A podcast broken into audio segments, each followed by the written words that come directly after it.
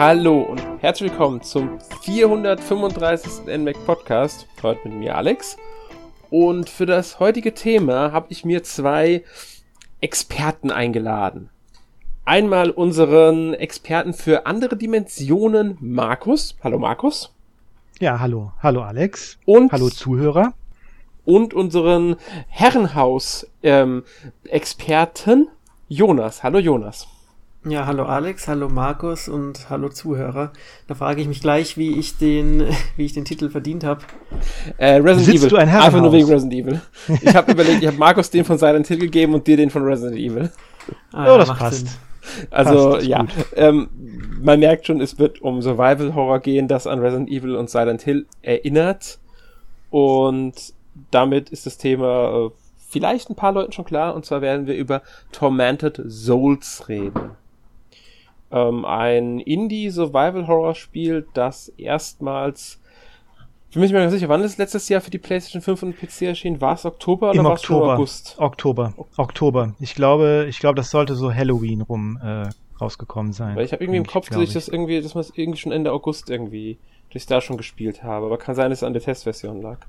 Ich weiß es Oder? nicht mehr. Echt? Ja, ich habe irgendwie Hm. im Kopf, dass ich es äh, äh, irgendwann rund um meinen Geburtstag herum hatte. Und das wäre dann so, genauso der Zeitraum, also Anfang September.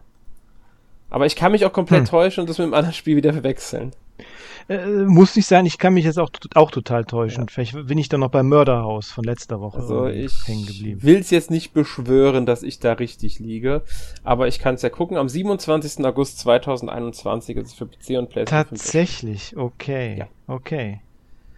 Gut, damit haben wir das auch geklärt. Ähm, Wäre eigentlich, also viele, viele Horrorspiele nehmen ja tatsächlich irgendwie den Oktober mittlerweile irgendwie als Release-Datum, um da irgendwie mit Halloween in, irgendwie in Verbindung zu kommen. Deshalb wäre es das einfachste gewesen. ja, stimmt. Aber vielleicht haben sie gerade deshalb sind die, die, die sind sie ausgewichen, weil eben dann immer sehr viel erscheint. Mhm.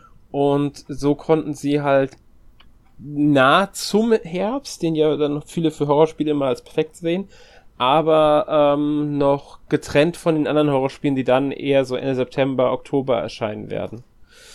Mhm. Ja.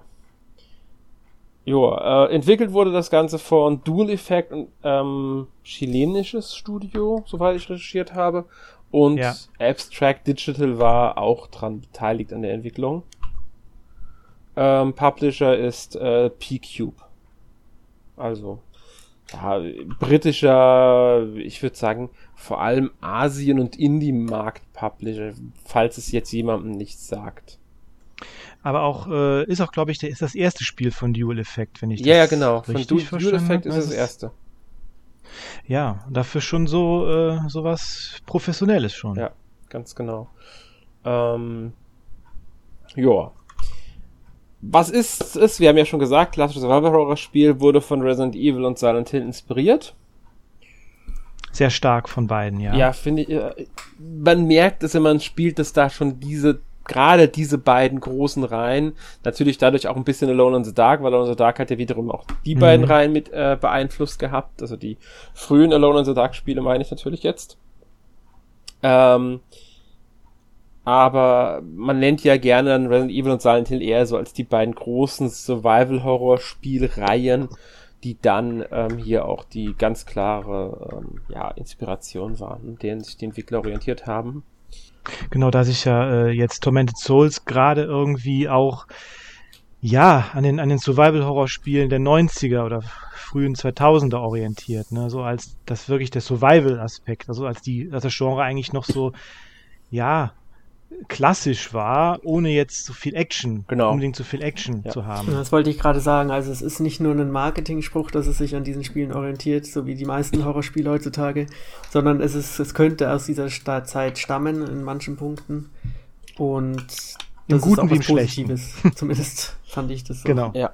Ja, auf jeden Fall. Ähm, man könnte sagen, es geht so Resident Evil 1, Resident Evil 2, Silent Hill 1, Silent Hill 2. So die Richtung Genau. wird's. Ähm, Genau. Deckt es am ehesten ab. Optisch würde ich Genau. sagen, hat es mich ein bisschen an das Resident Evil 1 Remake und Resident Evil Zero erinnert. Mhm. Vom Stil Auf her jeden jetzt. Fall. nur. Nicht von dem Gra Genau. gerade Qualität. Ich denke, das war auch der Anspruch, diese Spiele Ja. als Designgrundlage zu nehmen, weil das sieht schon extrem danach aus von der, vom Design der Umgebung und der, Gegenstände. Ja. Genau, gerade da, da ja die ähm, Umgebungen sehr detailliert sind und so, ne, erinnern das schon, äh, also erinnern die schon an diese sehr detaillierten äh, Render-Hintergründe aus äh, den äh, aus dem ersten Resident Evil Remake ja. und äh, Zero, genau. Ja, und man muss ja auch dazu sagen, so viele Spiele dieser Art gibt es ja auch heute eigentlich nicht mehr. Nee. Entweder es sind diese Marken weg oder sie haben sich halt stark verändert und auch Resident Evil ist inzwischen was anderes geworden. Ja, was ganz Das stimmt schon. Ja, und, und äh, man muss sagen, dass natürlich viele, sehr viele Indie-Horrorspiele heutzutage irgendwie mehr so Walking Sims fast sind, oder? Ja, so Jumpscare-Simulatoren, Jumpscares und mhm. Laufen. Ja, oder sie sind ja, jetzt genau. wirklich nur auf die Atmosphäre, ohne wirklich den, den klassischen Horror in dem Sinne zu bieten, sondern sie wollen nur mit einer gruseligen Atmosphäre dich ähm, ziehen, aber wirklich erschrecken wirst du dich bei den Spielen dann oft gar nicht. Ja, und, und, und viele haben, haben sich dann ja auch sehr von PT äh, inspirieren lassen, genau. von dem, ähm, ja. von dieser Demo.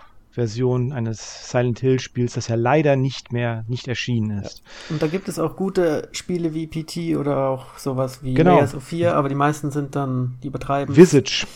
Visage zum Beispiel fand ich ja, sehr gut. Oder dann haben sie lästige Stealth-Passagen. Und Trial ja. and Error. Ja. Mhm. Ist leider auch so ein Problem. Ich muss jetzt gerade, weil wahrscheinlich, weil es eines derjenigen ist, die ich als, mit als letztes gespielt habe, ähm, an Project Zero denken. Für die Switch. ähm, ist jetzt zwar eine andere Art Spiel nochmal, aber ja. Atmosphärisch toll, aber ansonsten hm, teilweise zu Aber es hat wenigstens Gameplay. Man kann Gegner umbringen und das hat ein Inventar. Das ja. haben die meisten Horrorspiele nicht mehr. Ja, es stimmt tatsächlich, ne? Also es ist wirklich, wirklich nur irgendwie Umgebung und äh, Buh.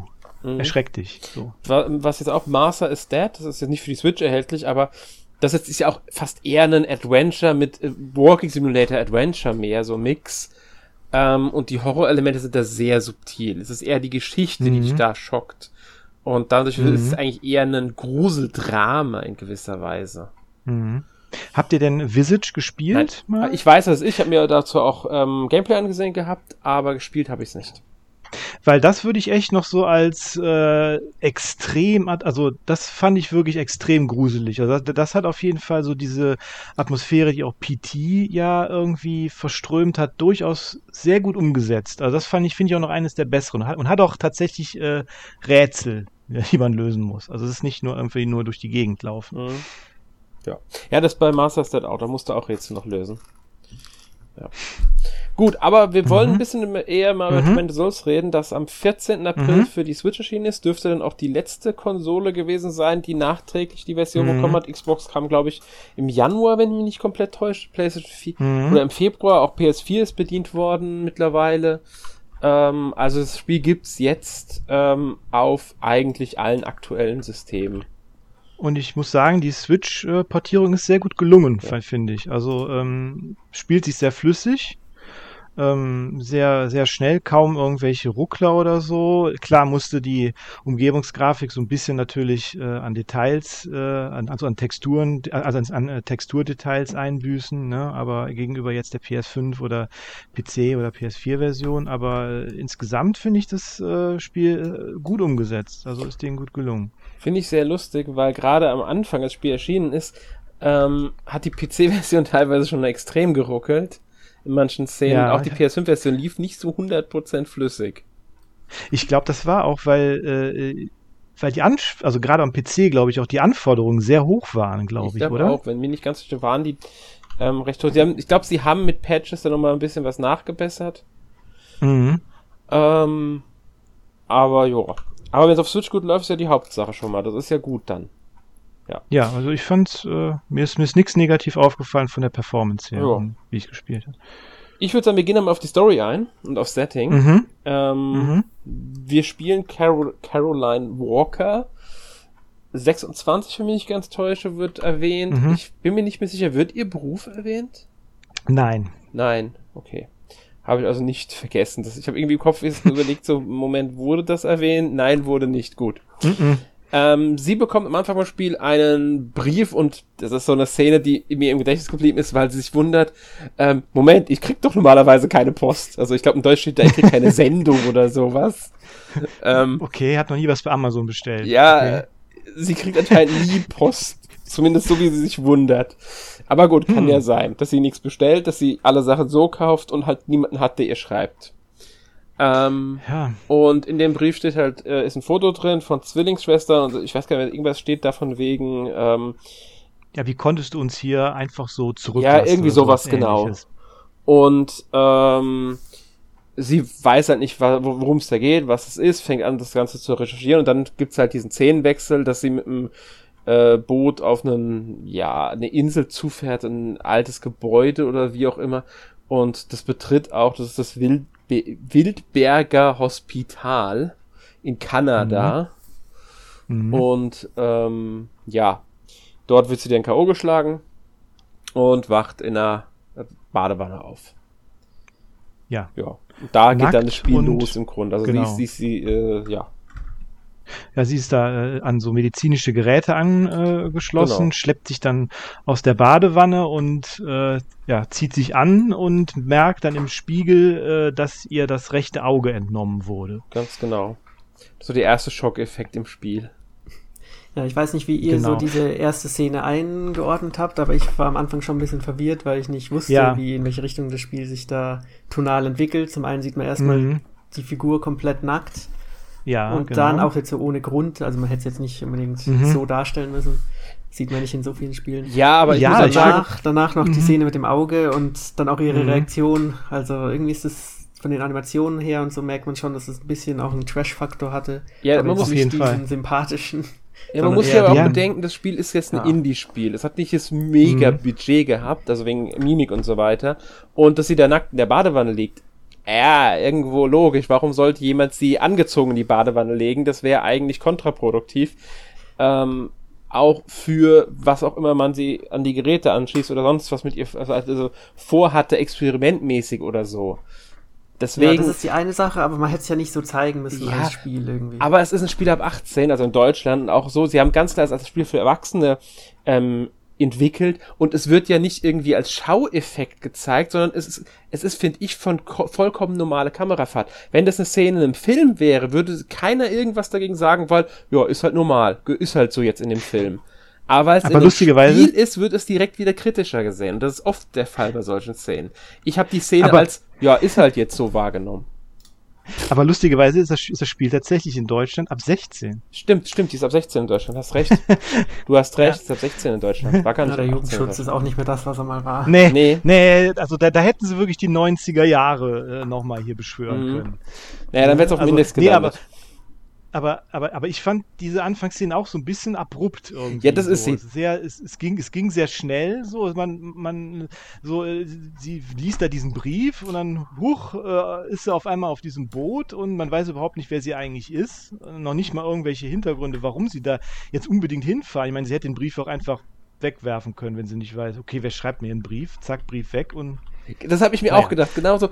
Okay, jetzt schickt dir irgendjemand ein Foto von zwei ähm, Mädchen und schreibt dazu, äh, wie kannst du sie zurücklassen. Was, wenn sie Journalistin wäre? Wenn sie sagen würde, okay, du, sie ist Journalistin und deshalb auch in dem Intro dargestellt hätten, mhm. dass wir wüssten, sie ist Journalistin, dann hätte man das damit begründen können, okay, sie geht jetzt da recherchieren, weil sie dieser Fall interessiert, weil das ein Artikel für sie ergeben könnte, weil das für sie genau. was Relevantes ist oder so.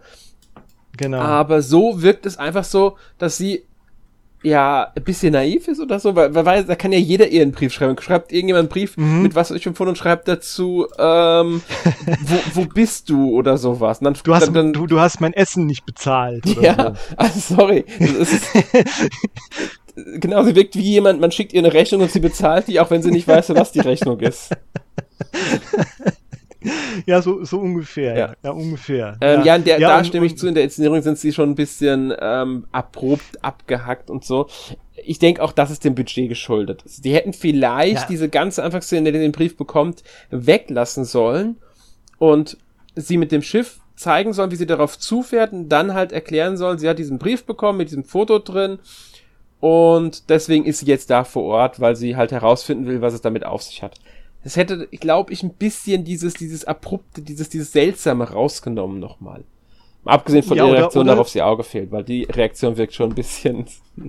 Ja, hoch. Hoch, mein Auge hm. fehlt. Ich bin erschrocken. Ähm, ich glaube, sie bricht dann auch zusammen und dann bindet sich das Auge wieder, äh, also Verband wieder drüber und geht einfach weiter. Ja, aber ja, ich meine, ich mein, man hätte natürlich auch direkt anfangen können mit der Szene, dass sie in der Badewanne aufwacht ja. und ihr Gedächtnis verloren hat oder so. Das hätte ja auch funktioniert. Zum Beispiel. So. Ich glaube, in der ersten Szene sieht man sie ja am Schminktisch sitzen, das ist auch ein bisschen komisch irgendwie. Ja, oder irgendwie so. Ja, ich meine. Kann auch ein Schreibtisch sein, irgendwie sitzt du da, ja. Äh, ich meine, ich meine, gut, ja, ihr, ihr Outfit ist halt auch so eine Sache. Ne? Da, da, fragt, da, da hat man sich dann auch schon mal die Frage nach dem Ton so ein bisschen gestellt, dann, ne? mit, zusammen mit dem Intro. Ja. Sie, sie hat ja diese, diese, so eine schwarze äh, Lederjacke an und darunter so ein recht kurzes, geblümtes Kleid mit so einer riesigen Schleife. Mhm. Ne, ich meine, die, die, die Jacke ist vollkommen in Ordnung, aber das Kleid wirkt da irgendwie so ein bisschen deplatziert. Hätten sie irgendwie. hier die Begründung gegeben, okay, sie hat keine andere Kleidung, weil sie ist ja aus dieser Badewanne aufgewacht und ähm, deshalb trägt sie das jetzt, weil das halt da rumlag und das ist halt einfach das, was da rumlag. Da lag ein Kleid rum, da lag eine Jacke rum, also nimmt sie es, damit sie nicht nackt ist und damit es warm ist. Ja, mhm. aber das ist ja, wenn ich mich richtig an die Kleidung, die sie auch schon zu Hause getragen hat. Ja, genau. Und ja, genau. da wirkt es dann so, hm. Die Lederjacke ist übrigens typisch 90er Jahre äh, Red Evil Charakter. Ja, klar. Das muss sein. Mhm. Ähm, und dann, ich glaube, sie haben sich ein bisschen an den japanischen Spielen auch orientiert. Mhm. Ja, so Clock Tower und so. Ja, genau. genau. Da passt das Charakterdesign halt rein. Ich meine, ich denke mhm. nur an den ersten anderen Charakter, den man begegnet, diesen Priester und dieses riesen fette mhm. Kreuz, das der um Hals trägt. Mit dem Ding kann, der mhm. kann der, was weiß ich, äh, Leute totschlagen, weil das jetzt dem nicht die ganze Zeit der Kopf nach unten hängt, ist ein Wunder. Ja, der, der wirkt dann schon eher wie so aus äh, Castlevania oder ja, genau. so. Ne? Als wenn der nur mit, mit dem Kreuz könnte echt, äh, was weiß ich, das ist, das ist der Griff von, einer, von einem Schwert oder so was. Ja, der, ja, der hat sich wahrscheinlich das, einfach das Kreuz aus der Kirche abgenommen, hat sich um den Hals gehangen oder so. so Keine Ahnung. Also in der Hinsicht muss man sagen, hat das Spiel schon so seine Seltsamheiten. Wir wollen es aber jetzt nicht zu mhm. sehr schlecht reden, weil es ist, nein, nicht, es ist nein, nein, auf gar keinen Spiel. Fall. Deswegen gehen wir mal ein bisschen weiter auf das ganze Setting und die Story ein. Also sie kommt mhm. dann halt dort an und wir erkunden dieses Wildberger Hospital, nachdem sie da aufgewacht ist. Und das muss man mal sagen, es ist zwar ein Krankenhaus, zumindest sagt das ja der Name aus, aber es mhm. könnte also auch ein Herrenhaus sein. Mal ganz ehrlich. Ist. Oder? Ja, also es ist auf jeden Fall eine Mischung aus beiden. Man könnte sagen, es ist vielleicht ein Herrenhaus, das zu einem Krankenhaus umgebaut ich, wurde oder früher mal ein Herrenhaus Ich glaube, das ist auch die Story dahinter, weil der Priester mhm. sagt, ich habe mir vorhin noch mal den Anfang angeguckt, der sagt zu ihr, dass die ähm, Patienten und das Personal ins neue Krankenhaus im Dorf irgendwie jetzt umge äh, sind und dass die Villa nicht mehr als Krankenhaus genutzt wird. Also er bezeichnet das Gebäude als Villa, mhm. zumindest im deutschen Text. Ich weiß nicht, was er im Englischen sagt. Mhm. Ich glaube, das ist ziemlich das gleiche. Ja, ich denke mich auch. Ja.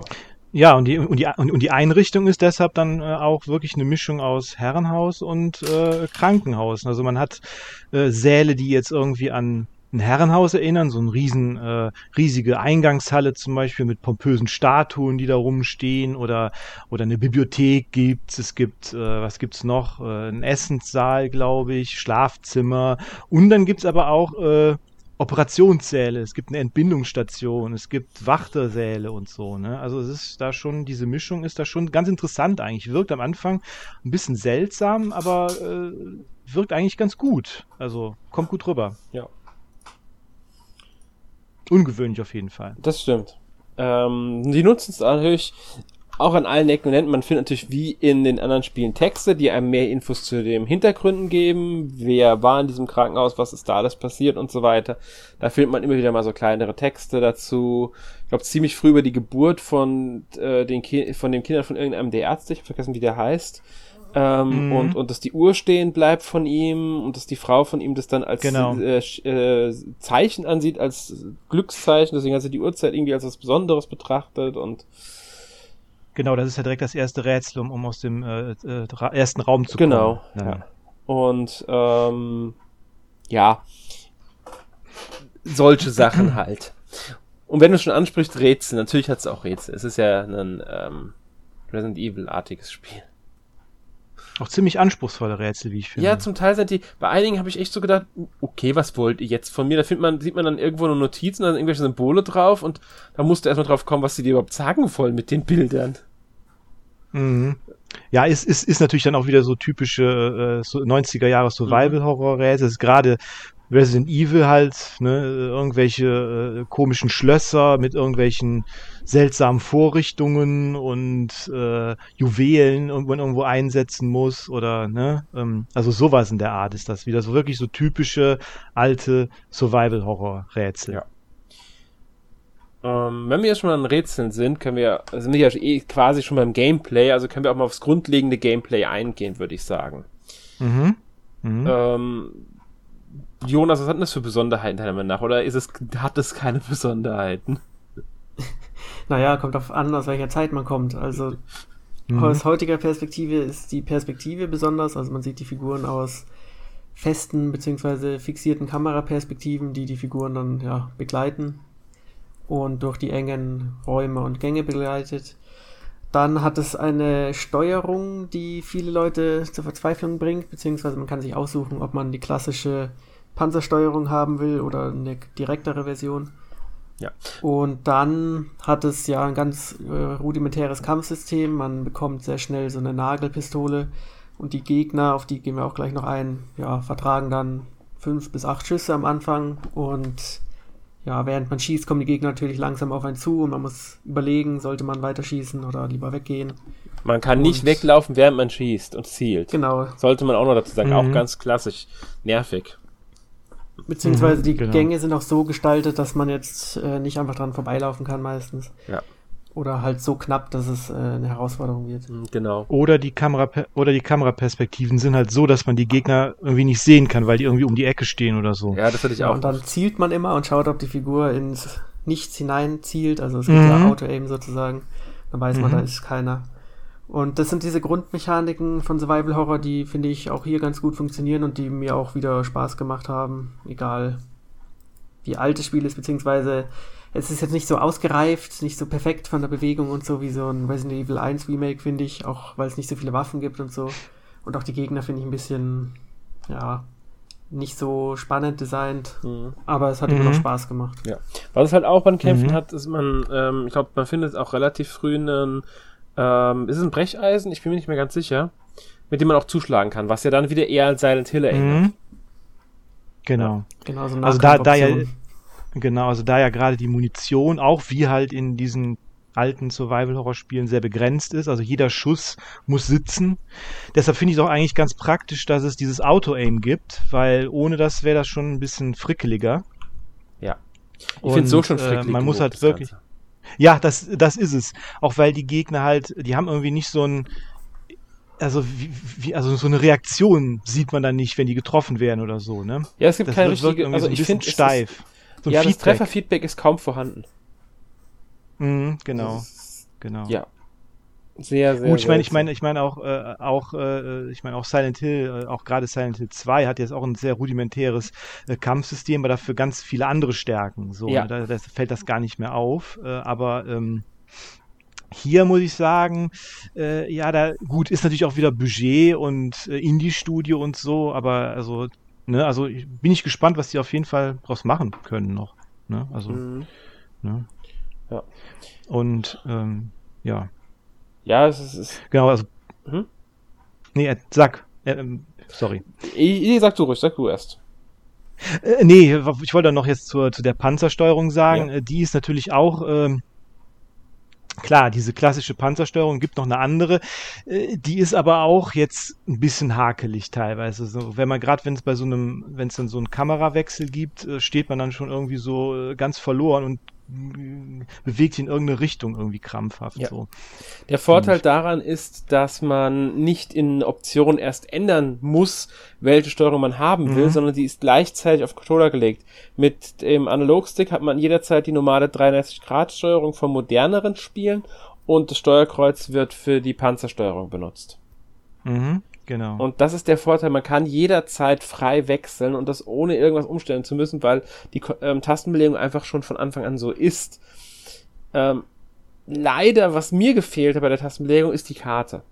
Weil soweit ich es mhm. im Kopf habe und ähm, auch nur gemerkt habe, vielleicht habe ich da auch wirklich nur was übersehen, kann man die Karte nicht über eine Taste aufrufen, sondern man muss in sein Inventar gehen Nein. und dort das Dokument aufrufen, ja. in dem die Karte ist. Und da werden zwar die Räume ja. markiert, glaube ich, wenn man, wenn man den, Raum irgendwie abgeschlossen hat. Ich bin mir nicht sicher, wird das, glaube ich, farblich markiert. Mm, ja, aber ein bisschen, ist ein, ist ein bisschen äh, frickelig, da gebe ich dir zu. Ja. Also äh, ich meine, gerade äh, Resident Evil und, und, und Silent Hill, die großen Vorbilder, haben ja beide hervorragende Karten. Mhm. Ich glaube, ich, also die von Silent Hill 2 zum Beispiel, die finde ich absolut genial. Ähm, ja, da, da wäre auf jeden Fall noch was Luft nach oben gewesen. Gerade jetzt über das Inventar das immer äh, an aufzurufen, ist schon ein bisschen frickelig, da stimme ich Ja. dir zu. Und es, es wäre kein Aber Problem, was, es was, noch, was haltet ihr denn? Hm? ich was meine, es wäre kein Problem, es noch auf irgendeine? Taste zu legen, die Karte. Natürlich. Aber was haltet ihr denn von der Panzersteuerung allgemein? Eher hinderlich oder willkommenes Comeback? Ich bin kein Freund von. War ich nie, brauche ich nicht. Mhm. Mhm. Jonas? Also ich mag sie eigentlich schon. Tatsächlich Mhm. erinnere Also ich ich mich- nicht mehr, äh, welche Steuerungsversion ich verwendet habe in Tormented Souls. Aber Mhm. ich spiele auch die klassischen Resident Evil lieber in der normalen Panzersteuerung, auch weil dieser Mhm. Kamerawechsel mich immer ja, irritiert. Und ich habe mich Mhm. einfach daran gewöhnt an diese Steuerung und ich habe da nicht so viele Probleme mit. Also ich, ich bin eigentlich auch von der, also ich bin die eigentlich auch noch gewöhnt, die Panzersteuerung. Also mir macht sie jetzt auch nicht so viel aus. Also hat mir auch irgendwie nie so viel ausgemacht. Ich meine, klar, die schränkt einen irgendwie ein, aber das gehört dann auch irgendwie zum Gameplay dazu. Ne? Das stimmt. Ja, aber ja, ich weiß, ich habe sie früher auch benutzt, natürlich, weil ähm, man hat Resident Evil gespielt auf den Playstation und so. Aber heutzutage brauche ich sie ernsthaft nicht mehr. Das ist mir jetzt zu anstrengend. Ich bin da, ähm, ja, ich, Ich finde die irgendwie gar nicht so anstrengend, ich finde die irgendwie sehr bequem. nee, Aber es ja, kommt halt immer aufs Spiel drauf an. Sagen wir, sie ist ungewohnt. Das ist das Problem. Ich bin sie nicht mehr gewohnt und ich nehme lieber das, was ich gewohnt bin, als das, was ich nicht mehr gewohnt bin, weil dann bin ich leichter drin. Vielleicht zeigt dieses Spiel auch ziemlich deutlich, was einem noch so an alten Spielen gefällt und was gut ist, dass es überarbeitet wurde. So. Ja, das kann sein. Ja. Ähm, worüber wir noch nicht gesprochen haben, was jetzt zum Teil auch zum Gameplay gehört, aber auch zu, irgendwo noch zum Setting, sind Mhm. ähm, die Silent Hill Anleihen. Genau. Und zwar Also es diese, gibt äh, ja, Spiegel. Es gibt so Spiegel, ne? genau.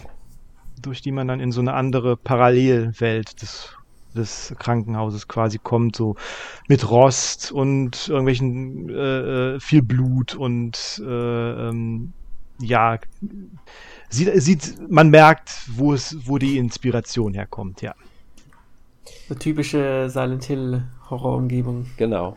genau. Und die Rätsel, die, die erstrecken sich ja dann teilweise über beide Dimensionen. Das finde ich ganz interessant. Also was man in einer Dimension dann äh, verändert, äh, verändert sich dann auch in der anderen. Ne? Also es gibt da so ein, zum Beispiel recht am Anfang so ein Plastikherz, dass man, muss man zwei Teile von so einem Plastikherz sammeln und dann in der Parallelwelt in so eine Puppe einlegen äh, legen und dann ist in der realen Welt an der gleichen Stelle so eine Leiche, wo dann ein Herz in, drin ist, sozusagen. Ähm, ja, Ja, dass man ja. dann äh, bele wiederbeleben muss, damit es so ein, äh, so, ein, äh, so, eine, so ein Hebel loslässt, den man zum Weiterkommen Mhm. braucht. Ja, Und ich fand auch viele dieser Rätsel gelungen, weil sie die Spielwelt ein bisschen einbinden Mhm. und nicht nur Mhm. Gegenstände kombinieren. Aber Mhm. im letzten Drittel war es ein bisschen zu viel, fand ich. Da habe ich dann auch manchmal Mhm. nachgeschaut, weil das war dann nur Mhm. noch äh, hin und her laufen, weil am Schluss hat man halt die gesamte Karte freigeschalten und überall könnten noch Möglichkeiten von Mhm. Rätseln sein. Das dann stimmt. war es einfach ein bisschen zu viel. ja, das stimmt. Das stimmt.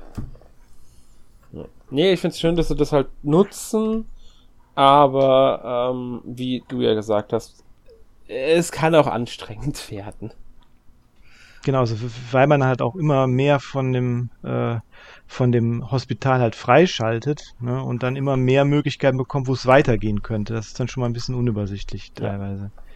Also tatsächlich ist die Spielwelt gar nicht so groß, wie man denken könnte, aber sie ist Mhm. sehr verschachtelt, äh, Mhm. verstrickt und vom Leveldesign so halt wie die alten Spiele dieser Art. Und deswegen gibt es halt schon viele Möglichkeiten, wo man lang kann. Genau. Genau. Achso, was wir, was wir noch gar nicht erwähnt haben, also die Grafik ist ja auch in Echtzeit berechnet. Da sind jetzt keine Render-Bildchen wie bei äh, Resident Evil, Ja. bei den ersten Resident Evil. Hm. Und deshalb gibt es auch so coole Kamerafahrten, wie auch der Jonas ja gesagt hat. So dahinter der Figur her oder durch die dunklen Gänge oder so. Also ist schon gelungen, auf Mhm. jeden Fall. Das stimmt.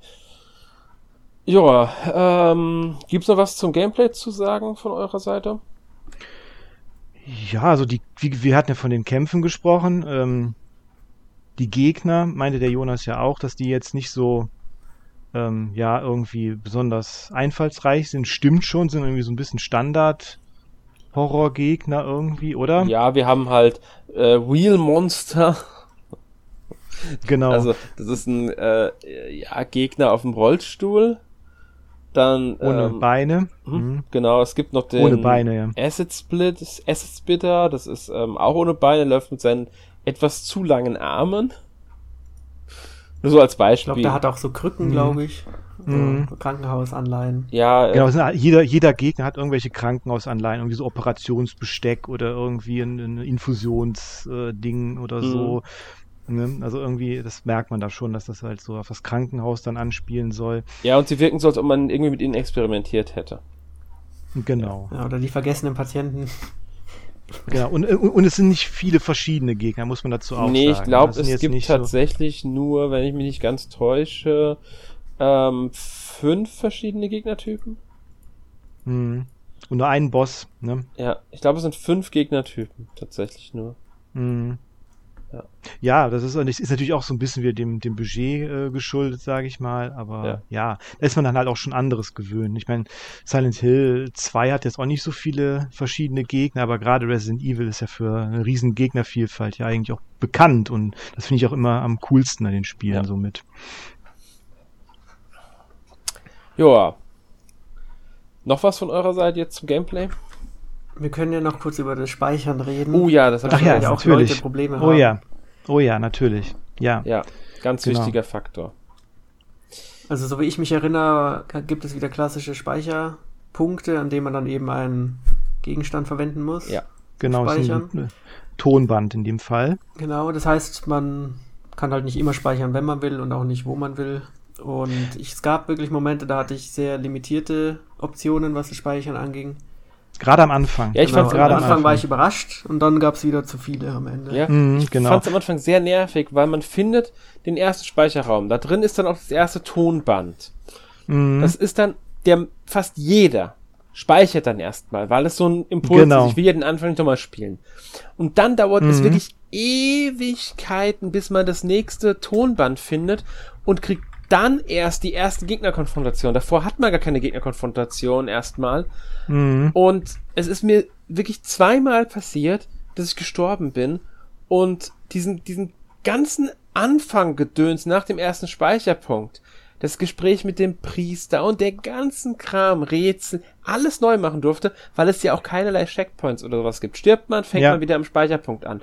Und da finde ich, hätte das Spiel wirklich gerade zum Anfang, wenn man noch nicht in dem Spiel drinnen ist, wenn man noch keine Gegnerkonfrontation hatte, ruhig mehr Tonbänder einem geben können, direkt mal zwei oder drei und Mhm. ruhig in diesem Anfangsbereich ein bis zwei mehr Speicherpunkte. Einfach damit man sich in das Mhm. Spiel erstmal reinfinden kann und eben dieser Fehler, der sehr schnell passiert, ich speichere eben sofort, sobald das erste Mal im Spiel möglich ist, nicht so schlimm sich auswirkt. Ja, ist mir ganz genauso passiert. Ich meine, äh, ich meine auch Resident Evil, das benutzt ja quasi diese Farbbänder. Das Ja. hat ja Schreibmaschinen, an denen man speichert dann. Aber da bekommt man immer wenigstens zwei auf einmal. Man bekommt immer zwei Farbbänder. Und das ist dann schon so, dass es ja schon ein bisschen, äh, ja, man hätte das anders machen sollen, dass man am Anfang mehr bekommt, am Ende vielleicht weniger und nicht umgekehrt. Mhm. Jetzt in Tormented Souls. Genau. Was auch schade ist, ist, dass es da keine unterschiedliche Schwierigkeitsgrade gibt. Damit hätte man es ja auch lösen können. Genau. Mhm, Und auch genau. wenn man das Spiel durchgespielt hat, schaltet man jetzt nichts weiteres frei. Das ist ja auch so typisch für Survival Horror, dass man dann einen Modus Mhm. freischaltet, nur mit Pistole zum Beispiel oder halt einen sehr schweren Modus. Oder neue Waffen oder Und- neues Outfit. Genau. Ich weiß gar nicht. Das zweite Outfit ist ja direkt verfügbar eigentlich von ihr. Ja, und selbst wenn, ist es schade, dass man nichts freischaltet, was die Wiederspielbarkeit erhöht, weil das Mhm. Spiel jetzt ja auch nicht so lang ist. Mhm, genau. Kein, kein äh, Hank oder Mercenaries oder kein Tofu oder so. Ja, alle Gegner Tofu, das wär's. Genau, ja, ja. Ja, logisch. Oder was weiß ich, was halt. Es gibt genug Möglichkeiten, wie sowas wäre. Und weil du sagtest, die Spielzeit ist nicht so lang, ähm, also soweit, also wenn man so nach dem Durchschnitt geht, was äh, man so findet, dann etwa acht bis neun Stunden für die Hauptstory, manchmal vielleicht auch zehn Stunden. Wenn man die Extras holen will, braucht man schon so zehn bis elf Stunden, bis zwölf Stunden oder so. Komplettisten sollen wohl etwas länger als 15 Stunden brauchen, heißt es. Hm. Das ist so Also das, was ich nachher in der Recherche jetzt für Ja. den Podcast nochmal so nachgeguckt hatte. Also es Ähm, passt gut von dem, was das Spiel bietet und es ist auch nicht Mhm. teuer. Ja. Auch als es erschienen ist, war es kein 60-Euro-Spiel. nein, es kostet 20 Euro. Ja. Genau. Was es gibt sehr, eine Retail-Version tatsächlich von dem Spiel. Auch, Also Auch zumindest für die anderen 30 Systeme. Ich weiß gar nicht, gibt es eine Mhm. Switch-Retail-Version? ja, gibt's auch, ja. Ja, siehst du mal. Gibt's. Ähm, Ja. Und die kostet 30, äh, 35 Euro, die Retail-Version. Also die ist ein bisschen teurer als die, Mhm. kostet 15 Euro mehr als die eShop-Version. Im eShop kostet es 1999, äh, 1999. Als ähm, Retail kostet es 34,99 im Normalpreis. Ich bin mir jetzt nicht sicher, ob man irgendwelche Boni bekommt, wenn man die ähm, Retail-Version kauft. Ich glaube aber nicht. Ich habe nichts gelesen dazu jetzt. Hm, Nicht, dass ich wüsste, nee. Ja. Hm. Ja, ähm, gut. Gehen wir noch mal kurz ein bisschen auf die Technik ein. Wir haben schon drüber geredet, Mhm. ähm, aber nochmal, um es einfach nochmal so ein bisschen, ja, zu thematisieren. Es wird ja die Unity Engine genutzt. Also es ist keine Unreal Engine, sondern die Mhm. Unity Engine, die ja mittlerweile auch sehr mächtig ist. Man muss nur mal an das letzte ähm, Tech-Demo, äh, Tech-Video da denken, als sie das gezeigt haben, was mit der Unity Engine bald möglich sein soll, was ja auch atemberaubend aussah. Mhm. Ähm, ja, ich würde sagen, die Optik ist an sich äh, halt schön ansprechend, düster, Mhm. passt gut zum Spiel, zum Thema Survival Ja. Horror und so. Mhm. Ähm, Schattenwürfe und so sind gut gelungen. genau, Lichteffekte. Es hat äh, sehr schöne Soundkulisse auch vom, jetzt, um das mal nochmal hervorzuheben, finde ich zumindest, die passt zum Spiel. Man muss sagen, natürlich, es ist jetzt kein riesen AAA-Spiel, das muss man auch mal einschränken. Nee, und die Musik ist halt auch nicht äh, Akira Yamaoka äh, Niveau, aber ist, ist gut, Ja. auf jeden Fall. Die Synchro ja. ist ein bisschen durchwachsen.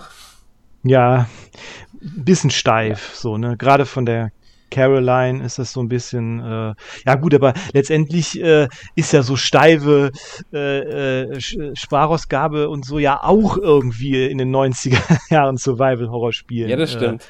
Manchmal habe ich das Gefühl präsent. gehabt, dass sie nicht wusste, was sie sagt, also den Text vorher nicht lesen durfte und Mhm. ähm, beim Sprechen dann irgendwas merkt, dass sie eigentlich erschrocken sein müsste oder oder oder Mhm. äh, was weiß ich angespannt oder so. Deswegen dann wechselt sie mitten im Rede im Reden das und dann wurde ihr gesagt, ja ist egal, wir nehmen den ersten äh, die erste Aufnahme, weil kein Geld oder so.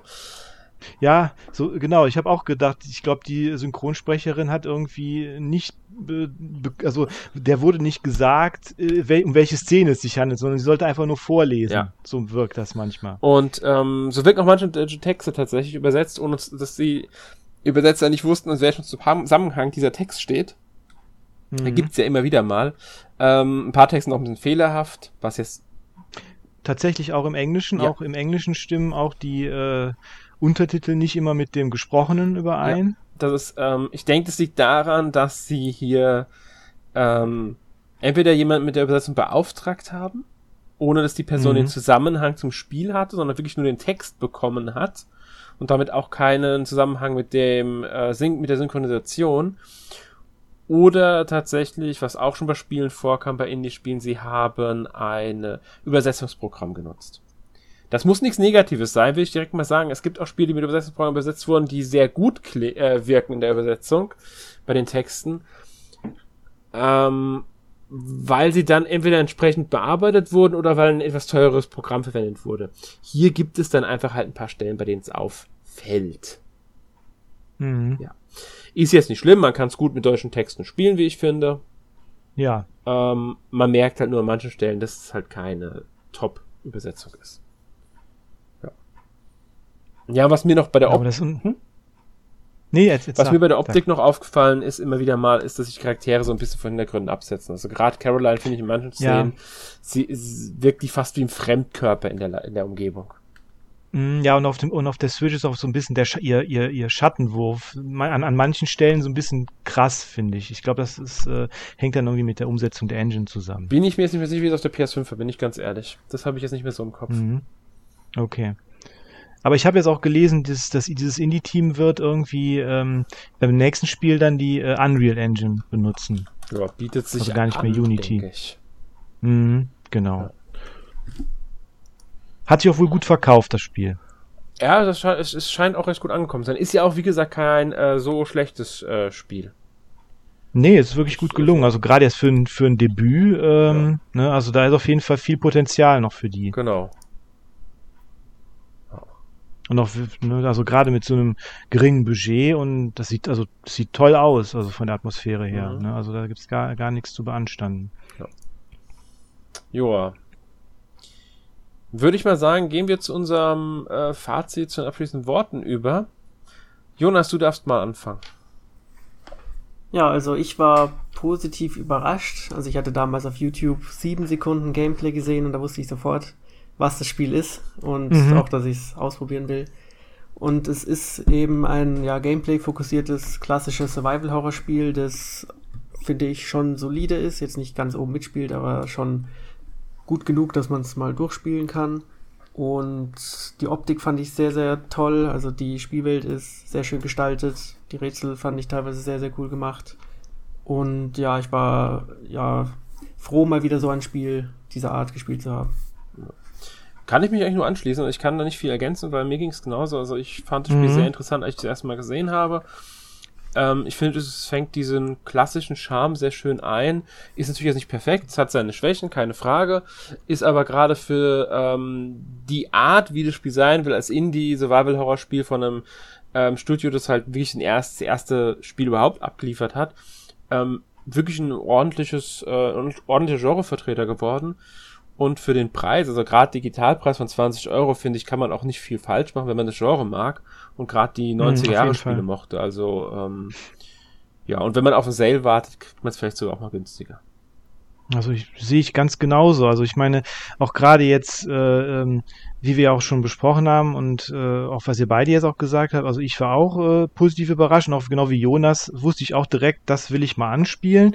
Und äh, ich finde eigentlich gut, dass es jetzt auch so ein bisschen so ein Revival dieser alten Survival-Horror-Spiele auch gibt. gibt. Es gibt ja noch dieses Song of Horror, das habe ich aber noch gar nicht gespielt. Gibt es das auch für die Switch? Ich glaube nicht. Ich glaube nicht. Ich glaube, das ist ähm, bisher nur für die PC und die Konsolen erschienen. Mhm. Ähm, also P ich meine PS4 und Xbox One und, äh, und PC gibt es das nur. Also nicht mehr für die neuen, also die neuen Microsoft äh, äh, Sony Konsolen. Mhm. Ja, aber man, aber ich, aber man merkt dann irgendwie schon, dass einige ähm, äh, moderne Survival-Horror-Spiele äh, da schon irgendwie so ein bisschen auch, ja, ein bisschen, äh, ja, quasi Biss verloren haben fast. So, äh, irgendwie. Man, man, man merkt irgendwie, dass es, es fehlt schon so ein bisschen, gerade bei dieser immer stärkeren Action-Ausrichtung. ich meine, auch die modernen Resident Evils gefallen mir immer noch gut. Also ich fand Sieben und Village fand ich beide super. Aber trotzdem ist es so, dass schon irgendwie was fehlt. Und auch Silent Hill fehlt ja auch irgendwie. Ne? Die Serie fehlt ja. Ich meine, es gibt ja immer, immer wieder Gerüchte, dass es ein Remake äh, gibt von Silent Hill oder einen neuen Teil, was ich ja immer noch hoffe, dass das mal passiert. Aber ähm, ja, also ich meine, man hat, man ist dann natürlich auch diesem, man hat natürlich auch diesem äh, Hideo Kojima Silent Hill nachgetrauert äh, und so, also und wie wir auch davon gesprochen haben, dass es so viele halt eher Walking Sims sind und nicht mehr wirklich irgendwie äh, diesen klassischen Survival-Horror-Aspekt bieten, bin ich dann schon sehr froh, dass es da jetzt wieder Spiele gibt, die das wieder aufleben lassen so ein bisschen und das finde ich auch wirklich einen guten Vertreter und ich bin wirklich sehr, sehr gespannt, was dieses äh, Team da ähm, als nächstes macht. Ja. Ähm für alle, die es mal anspielen wollen, es gibt eine Demo auf dem PC, aber leider nur auf dem PC. Also für die Switch gibt's die nicht und ich meine auch nicht für die ähm, anderen Konsolen, aber für den PC gibt es eine Demo. Also da kann man das Spiel auch mal anspielen, wenn man möchte. Für alle, die halt einen PC haben, auf dem das möglich ist natürlich. Logischerweise. Mhm. Gut. Ähm, ja, damit würde ich sagen, sind wir durch mit dem heutigen Thema. Ich hoffe, wir konnten mhm. euch Tormented Souls ein wenig näher bringen. Könnt uns ja mal eure Meinung zum Spiel in die Kommentare schreiben. Hab, sei, interessiert euch das Spiel? Habt ihr es vielleicht sogar gespielt und seid anderer Meinung als wir oder ähm, wollt noch irgendwas anmerken? Schreibt zurück in die Kommentare. Ähm, ja. Und damit kommen wir zu unserer obligatorischen Abschlusskategorie. Jonas, was hast du denn letzte Woche gespielt? Ich habe hauptsächlich ein Spiel gespielt mit dem anspruchsvollen Namen The, The Tenial Case uh, Shijima Story. Also das Spiel selbst auch recht äh, auffällig. denn es handelt sich hier um ein ja, interaktives Spiel, also ein interaktiver Film eigentlich, sozusagen. Mhm. Wie so ein bisschen die alten Full-Motion-Videos, nur eben ein bisschen moderner gestaltet. Und im Grunde macht man auch nicht mehr, als der, ja, als dem Film zuzuschauen und ab und zu Antworten einzugeben und dann auch ja, ein paar mh, hm, Hypothesen aufzustellen, sage ich mal so, um dann einem Rätsel auf die Schliche zu kommen. Und ist es denn ja ist es jetzt mehr ist es quasi mehr so ein Visual Novel als äh, Film sozusagen? Hm, es ist mehr ein Film mit Spielelementen. Okay. Ja, wie, okay. wie die klassischen WMR-Spiele mhm. damals waren. Das ist ja wieder mhm. ein eigenes Genre für sich mhm. gewesen. Also immer noch auch. Mhm. Ja. Ja, also ich bin noch nicht ganz durch, aber ich muss sagen, alles, was zum Film gehört, finde ich bisher ganz gut. Nur das Gameplay ist manchmal ein bisschen, ja, vernachlässigungswürdig. Aber die Story finde ich ganz interessant. Die Figuren sind bisher ganz nett und irgendwann dazu wird auch der Test auf der Seite erscheinen. Ja. Was hast du denn gespielt, Markus? Ja, ich habe ähm, Ganryu 2 Hakuma Kojiro gespielt. Ähm, ja, das ist die Fortsetzung eines ja, Arcade-Action-Spiels für, die, für, den, für das Neo Geo aus dem Jahr 1999. Also ein relativ spätes Neo Geo-Spiel, auch ein sehr obskures Neo Geo-Spiel äh, eigentlich. Ähm, äh, ich glaube, von dem hat auch, haben auch nicht so viele Leute was gehört. Es, äh, der zweite Teil ist jetzt von einem französischen äh, Indie-Team äh, gemacht, weil auch ein französischer Publisher die Rechte an diesem Spiel mal gekauft hatte. Und ja, es ist ein klassisches äh, äh, Arcade-Action-Spiel, so im Stil von Shinobi, würde ich sagen. Sehr ähnlich. Also man hat eine Nahkampfwaffe, man spielt halt so ein, äh, also man spielt den Musashi, der ist ja eigentlich ein Schwertmeister, äh, ein historischer Schwertmeister in Japan. Hier ist er irgendwie mehr Ninja. und er äh, schlägt halt mit dem Schwert und wirft halt mit Wurfmessern und äh, ja, ist ein, ist ein, ist ein ganz äh, nettes äh, Arcade-Action-Spiel. Jetzt nichts wahnsinnig spektakuläres, wie ich finde. Also da gibt's äh, bessere Spiele, äh, aber ich finde es durchaus gelungen. Also es ist jetzt nicht schlecht, auf jeden Fall. Aber da könnt ihr dann auch den Test äh, bei uns auf der Seite irgendwann äh, lesen. Das zweite, was ich gespielt habe, das ist Labyrinth of Refrain, Coven of Dusk wieder. Das habe ich auch letztes Mal, äh, letzt zwei Male schon erwähnt im Podcast. Ein Dungeon Crawler von Nippon Ichi. Äh, bin weitergekommen, bin jetzt im dritten äh, Dungeon angekommen und äh, ja, ich schlag mich langsam durch. Finde ich immer noch gut.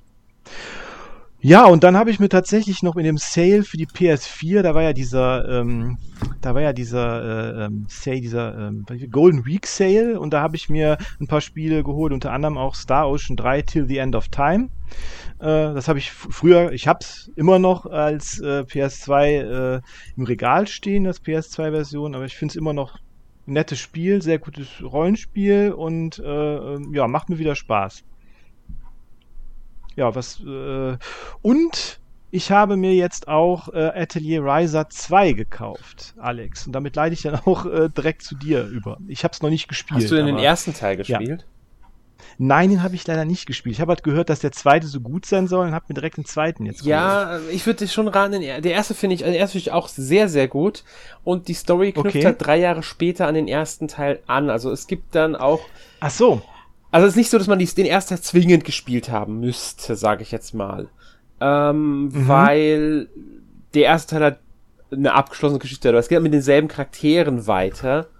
Und da gibt's dann halt auch wirklich dann so, so, sagen wir mal, Wiedersehen mit Charakteren und die Wirkung davon, warum diese Charaktere sich kennen und worüber die manchmal auch reden, wird nicht so 100% deutsch, wenn man den ersten Teil nicht kennt.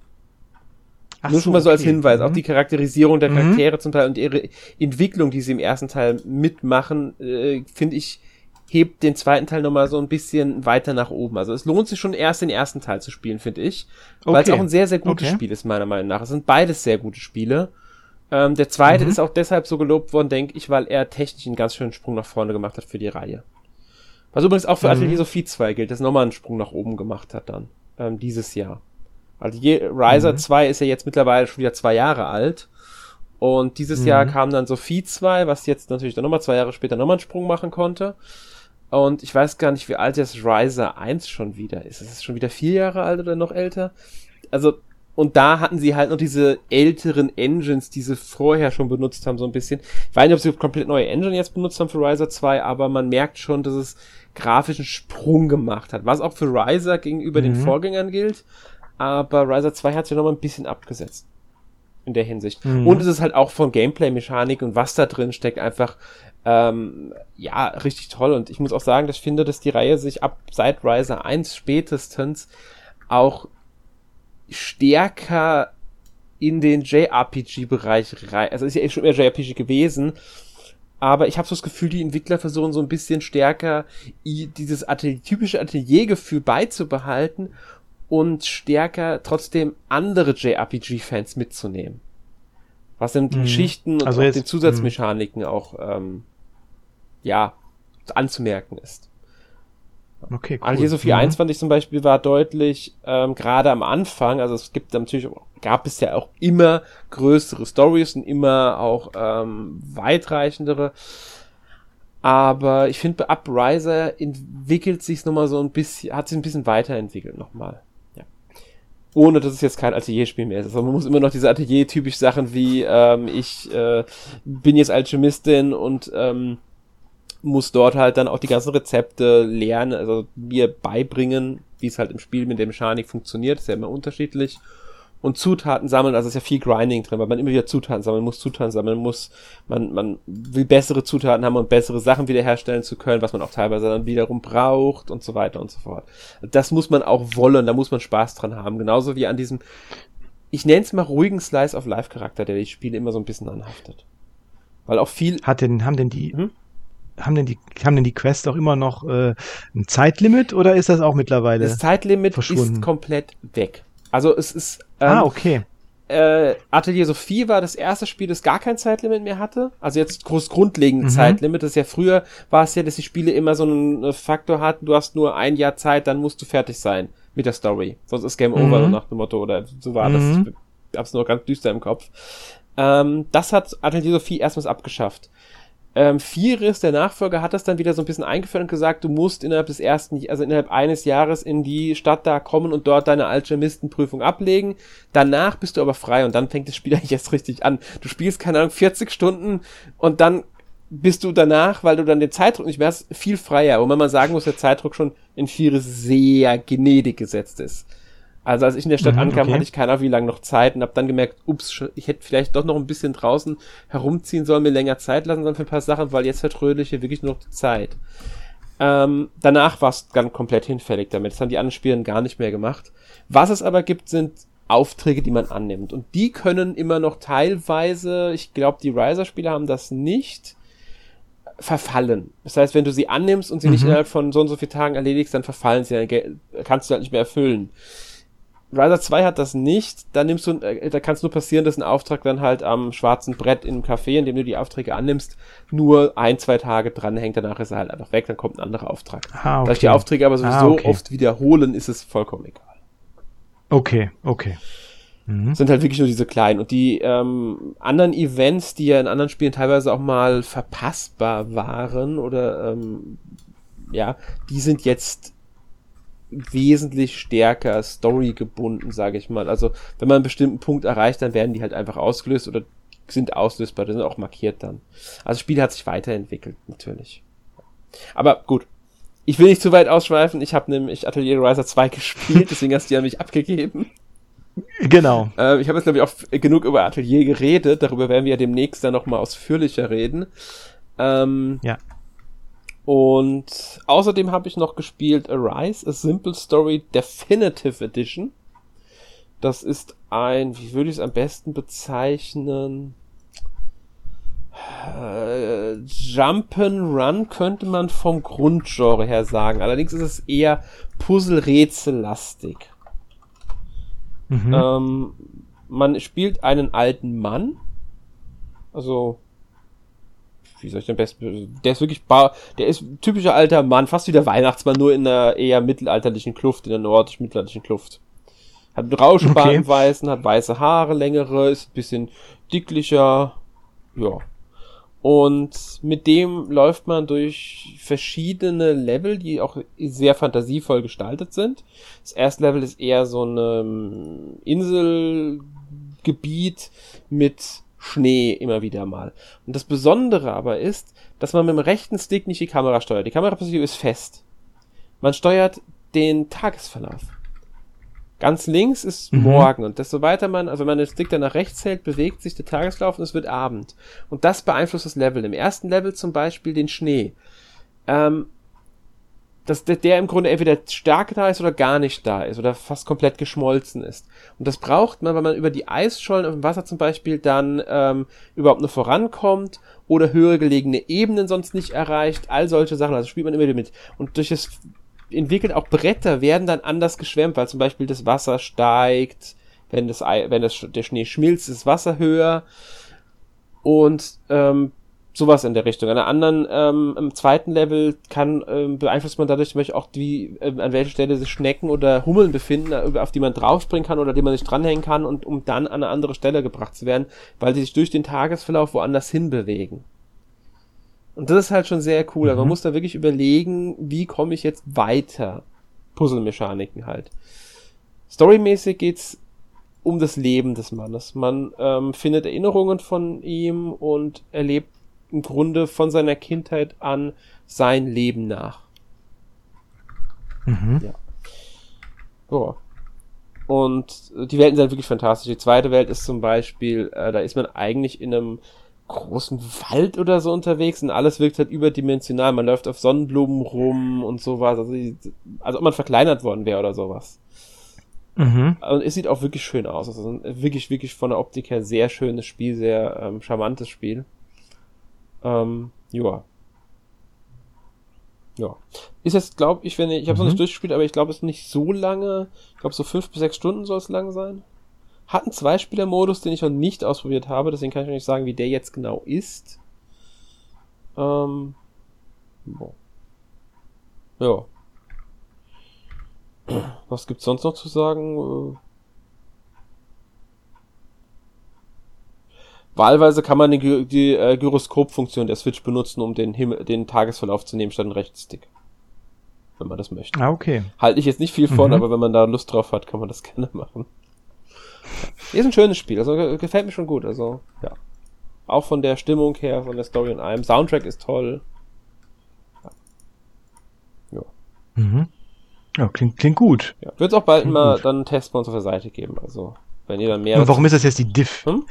Warum ist das jetzt die Definitive Edition? Gab es da schon mal irgendwie äh, was es von? ist, Moment, jetzt muss ich überlegen, ich habe gesehen gehabt, ich glaube, auf dem PC ist es bereits 2020 erschienen. Ah, okay.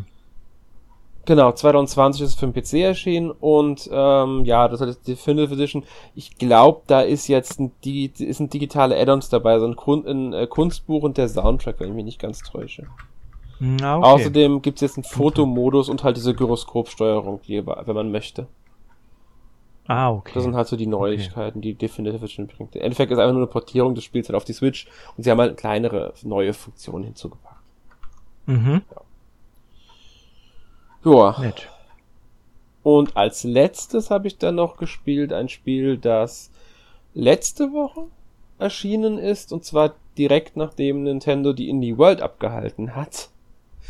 Ähm, Mini Motorways. Ist der Nachfolger mhm. von Mini Metro. Ist wieder von Dinosaur Polo Club. Und. Hm? Was? Lustiger Name. Ja, das Logo von denen ist wirklich so ein Dinosaurier, auf dem Typ sitzt, der einen Poloschläger in der Hand hat. Okay, manche, manche haben echt äh, interessante Ideen für ihre Namen. Ja, finde ich auch. Ich finde das sehr, sehr sympathisch. Ähm, mhm. Bei Minimetro war es ja so, dass man ein Bahnnetz, also ein U-Bahn-Netz, also so aufbauen musste. Und verschiedene Stationen verbinden musste und dafür sorgen musste, dass halt die Passagiere auch wirklich wegkommen. Man hatte halt dann Waggons und so weiter. Und die Stationen durften nicht überfüllt werden. Was sehr minimalistisch, dargestellt ist. Es ist immer noch minimalistisch dargestellt von äh, Draufsicht.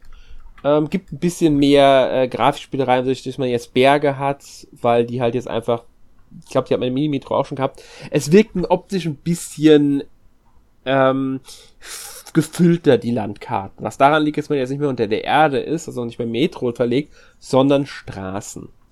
Man muss, mhm. ähm, also man hat, es ploppen Häuser auf, das ist der Ausgangspunkt, und die müssen dann mit gleichfarbigen Zielorten, das kann, das sind immer, die sehen immer identisch aus, entweder ähm, sind halt so mit Parkplatz, mit große Gebäude.